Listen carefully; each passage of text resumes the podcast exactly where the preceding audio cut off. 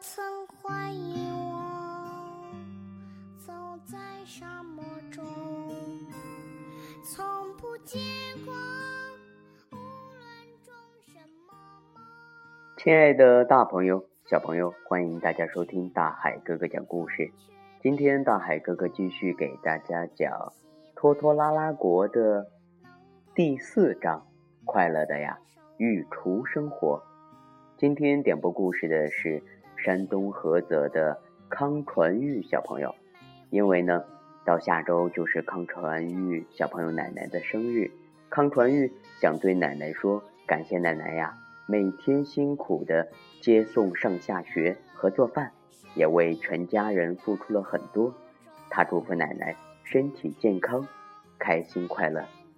在这里呢，大海老师也祝康传玉的奶奶身体健康、万事如意。亲爱的大朋友、小朋友，我们的好故事呀，开始了。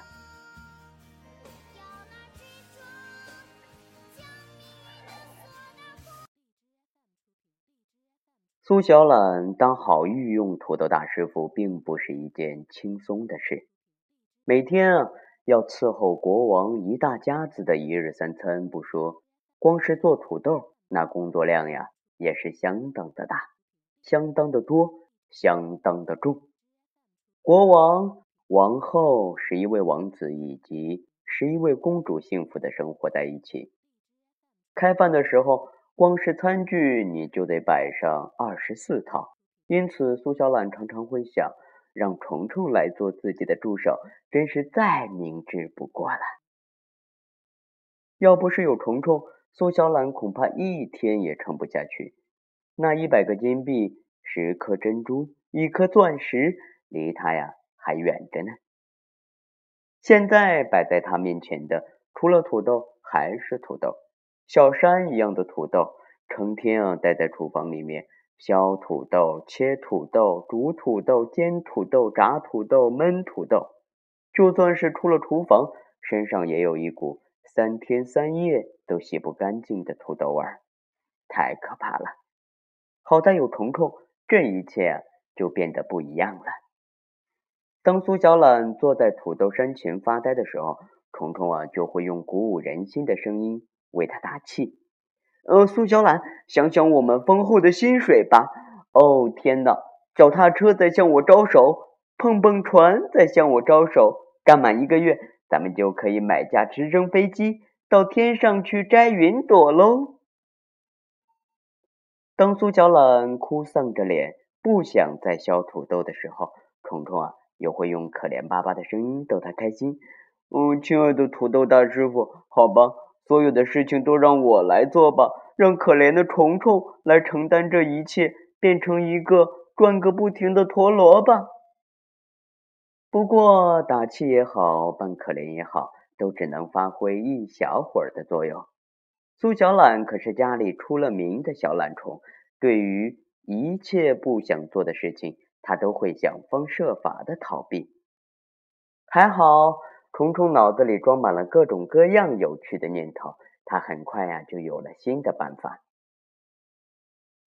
对呀，嗯，单单只是做饭都没意思，闷都闷死了。我们得把做饭当成游戏。说到玩，我最拿手了。苏小懒，我们发挥我们的聪明才智的时候到喽。虫虫说。于是啊，单调的削土豆、切土豆、煮土豆。煎土豆、炸土豆、焖土豆，从此啊全变了样。刷刷刷，削土豆皮不再叫削土豆皮，而是叫头重一块土豆皮。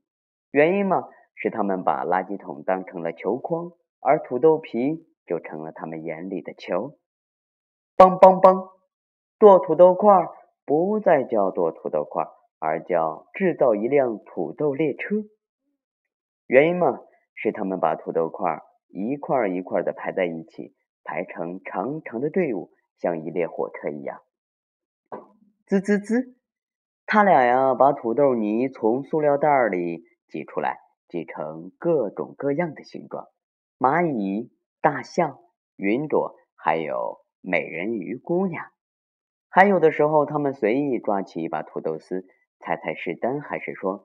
谁输了呀，谁就要被刮鼻子。